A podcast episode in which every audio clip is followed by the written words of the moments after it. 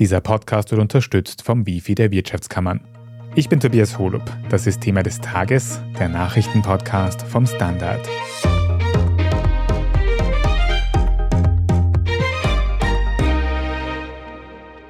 Um rund 900.000 Euro streiten aktuell die ÖVP und der Rechnungshof.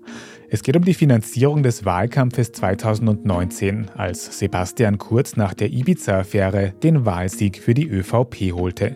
Doch der Rechnungshof sagt, dafür wurde mehr Geld ausgegeben als gesetzlich erlaubt. Und er stützt sich dabei auf eine Wirtschaftsprüfung, wegen der die ÖVP schon mal ihre Wahlkampfkosten nach oben korrigieren musste. Aus der Volkspartei selbst heißt es, wir sehen das anders. Und entscheiden muss nun ein unabhängiges Gremium. Aber was würde es bedeuten, wenn die ÖVP tatsächlich unerlaubt viel Geld ausgegeben hätte? Wir schauen uns heute an, welche Rolle Bundeskanzler Karl Nehammer im betroffenen Wahlkampf gespielt hat. Und wir fragen nach, warum die ÖVP in der Vergangenheit bereits mehrfach die Grenzen für Wahlkampfkosten überschritten hat. Sebastian Fellner, du hast für den Standard die österreichische Innenpolitik im Auge und da ist gestern am Montag eine interessante Meldung an die Öffentlichkeit gegangen, nämlich vom Rechnungshof mit einer Kritik an der ÖVP. Kannst du uns vielleicht für den Anfang mal in einem Satz nur zusammenfassen, um was geht es bei dieser Kritik? Ganz kurz zusammengefasst hegt der Rechnungshof den Verdacht, dass die ÖVP bei der Nationalratswahl 2019 die gesetzliche Obergrenze für Wahlkampfkosten nicht eingehalten hat. Und damit sind wir auch schon mitten in einem ein bisschen komplizierten Thema. Gesetzliche Obergrenze für Wahlkampfkosten. Was ist das? Also im Parteiengesetz ist festgelegt, dass eine wahlwerbende Partei in einem bundesweiten Wahlkampf nicht mehr als sieben Millionen Euro ausgeben darf. Das hat den Hintergrund, dass es sowas wie einen minimal fairen Wahlkampf sicherstellen soll, damit nicht eine Partei, die halt besonders viel Geld hat, besonders viel Wahlkampf machen kann und sich eine Wahl damit quasi kaufen kann. Mhm. Und du hast schon gesagt, es geht bei dieser Kritik jetzt um eine Wahl 2019.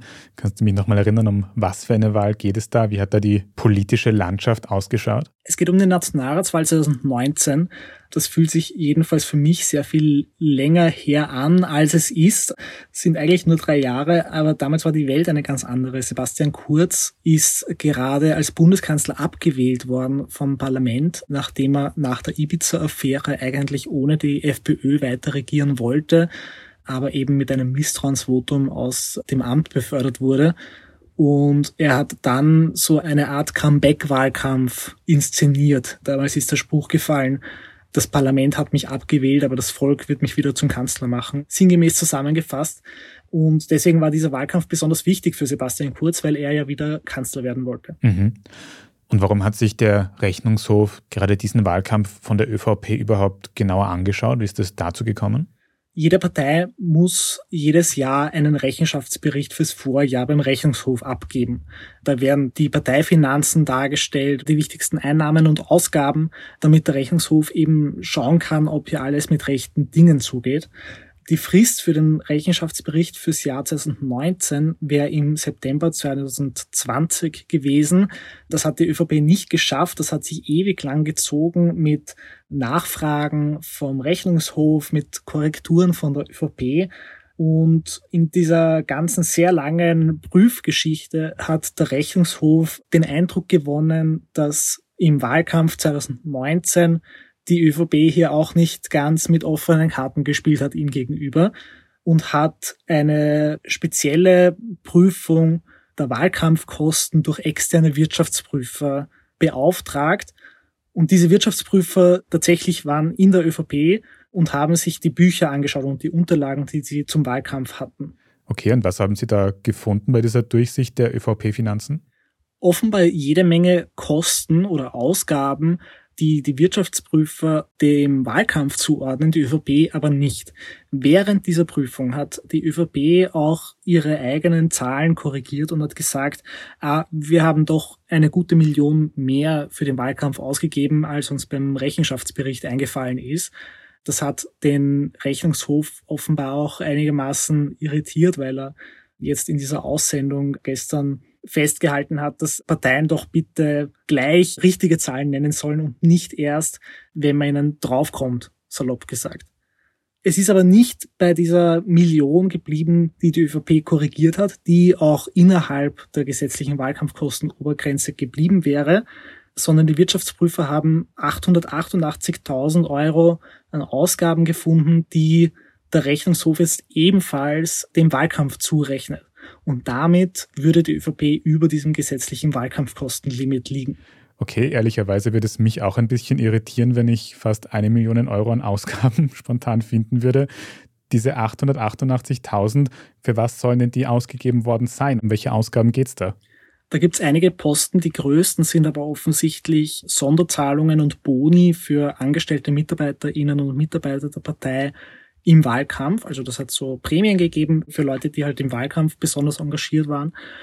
Und die Bergauf-Tour von Sebastian Kurz. Das war so eine Serie von Wanderveranstaltungen, wo der Rechnungshof sagt, das ist ganz eindeutig eine Wahlkampfveranstaltung gewesen. Und die ÖVP sieht das anders, nehme ich an. Die ÖVP sieht das ganz anders. Die sagt nämlich, diese Wanderveranstaltungen, die jetzt 2018 auch schon gegeben im Sommer, und deswegen, weil das ja quasi eine sich wiederholende Veranstaltung war und 2018 kein Wahlkampf stattgefunden hat, kann das keine Wahlkampfveranstaltung gewesen sein. Mhm wir reden jetzt immer von die ÖVP. Kann man eigentlich sagen, wer für diesen Wahlkampf 2019 verantwortlich war, so als Person? Ja, das war in der Partei ganz eindeutig organisiert. Die Verantwortung für den Wahlkampf hatte ein gewisser Karl Nehammer. Das war damals der Generalsekretär der Volkspartei.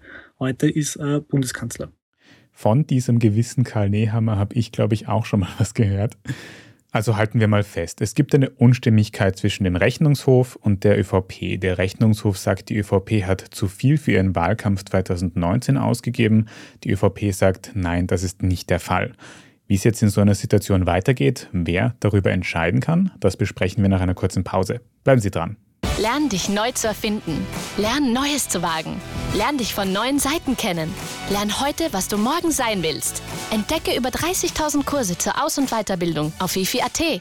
Lern, was in dir steckt. Wifi. Sebastian, wenn jetzt eben der Rechnungshof sagt, eine Partei hat zu viel für den Wahlkampf ausgegeben, die Partei sagt, nein, das ist nicht der Fall, es gibt vielleicht fragwürdige Posten, die nicht ganz eindeutig sind, wer entscheidet denn dann? Wer hat das letzte Wort? Das macht der unabhängige Parteientransparenzsenat. Das ist eine Geschäftsstelle innerhalb des Bundeskanzleramts, die aber, wie der Name schon sagt, unabhängig und weisungsfrei agiert. Der Rechnungshof schickt alle seine Unterlagen und Verdachtsmomente an diesen Senat – und der entscheidet dann darüber, ob das Gesetz gebrochen wurde und welche Strafe verhängt wird. Kann man da sagen, welche Strafen im Raum stehen würden? Welche Strafen könnte es geben? Im Gesetz vorgesehen sind gestaffelte Strafen. Also wenn man die Wahlkampfkostenobergrenze quasi nur so ein bisschen überschreitet, dann sind das, glaube ich, zehn Prozent vom überzogenen Betrag, die man als Strafe zahlen muss.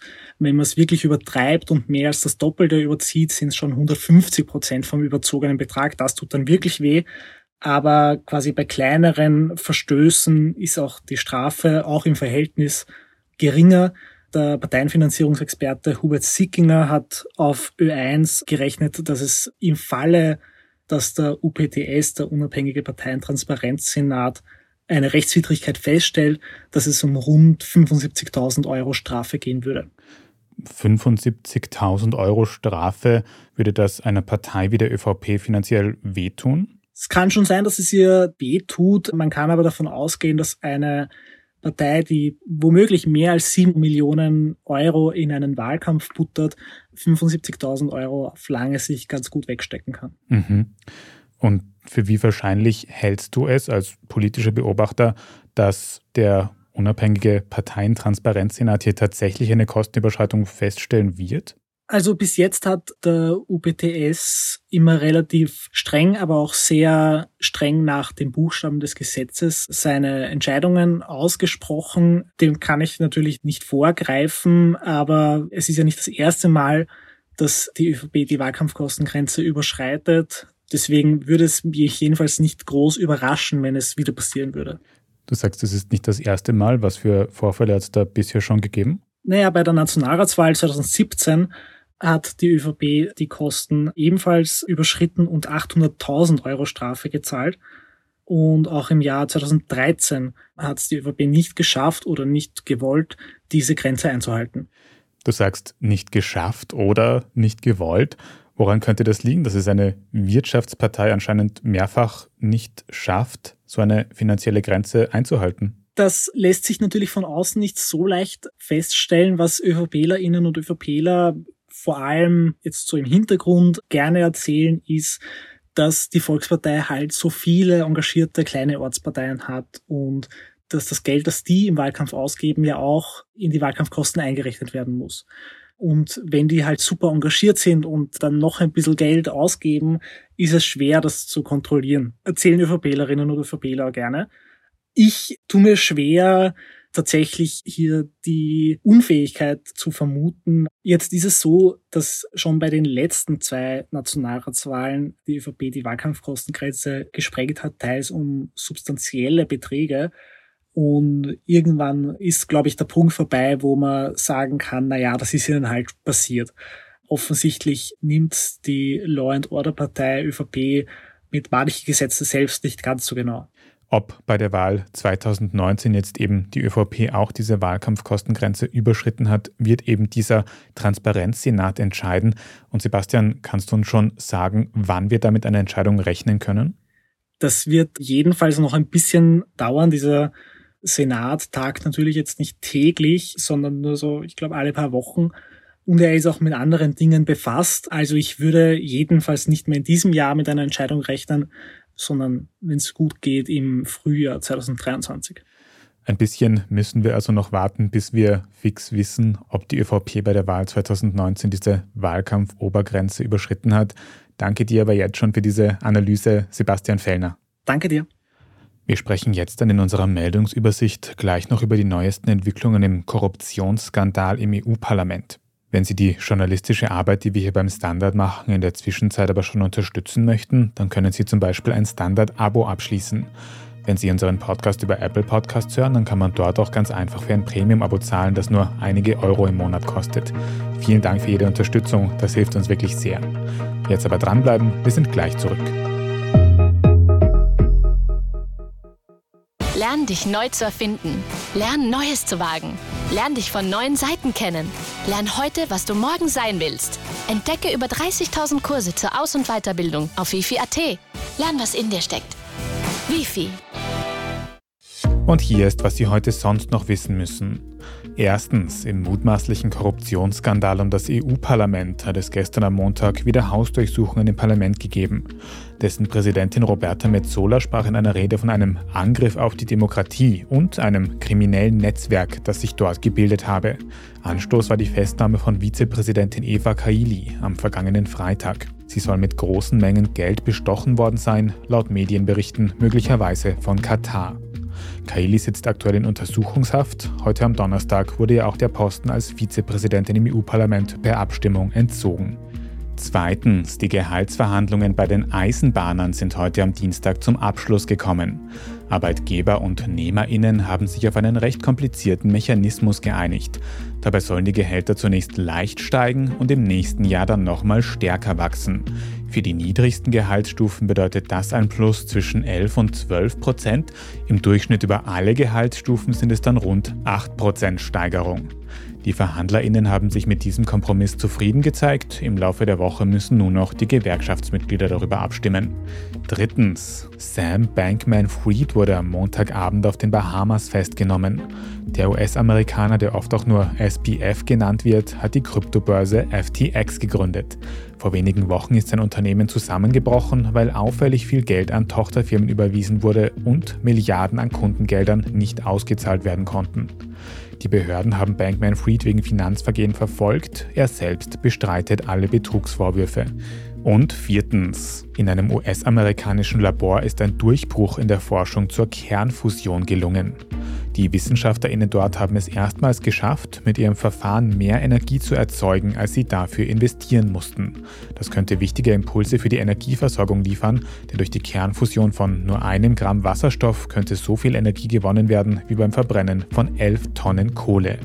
Das Verfahren ähnelt den Vorgängen in einer Sonne. Dabei verschmelzen zwei winzige Isotope bei einer Temperatur von knapp 60 Millionen Grad Celsius und setzen dabei Energie frei. Das Verfahren würde kaum Abfall erzeugen, wie WissenschaftlerInnen sagen. Für eine kommerzielle Nutzung sei demnach aber noch viel Forschung nötig.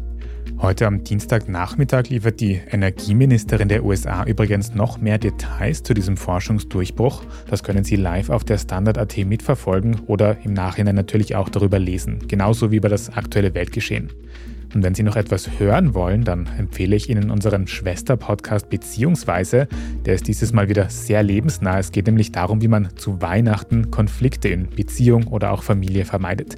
Beziehungsweise, das hören Sie überall da, wo es Podcasts gibt, zum Beispiel auf Spotify oder auch Apple Podcasts. Falls Sie jetzt noch Feedback oder Anregungen für uns haben, dann schreiben Sie uns sehr gerne an podcast.derstandard.at. Wenn Ihnen diese Folge von Thema des Tages gefallen hat, dann abonnieren Sie uns am besten gleich auf Ihrer liebsten Podcast-Plattform. Bei der Gelegenheit können Sie dann auch gleich eine gute Bewertung dort lassen, damit noch mehr Menschen unseren Podcast finden können. Ich bin Tobias Holub. Danke fürs Zuhören und bis zum nächsten Mal.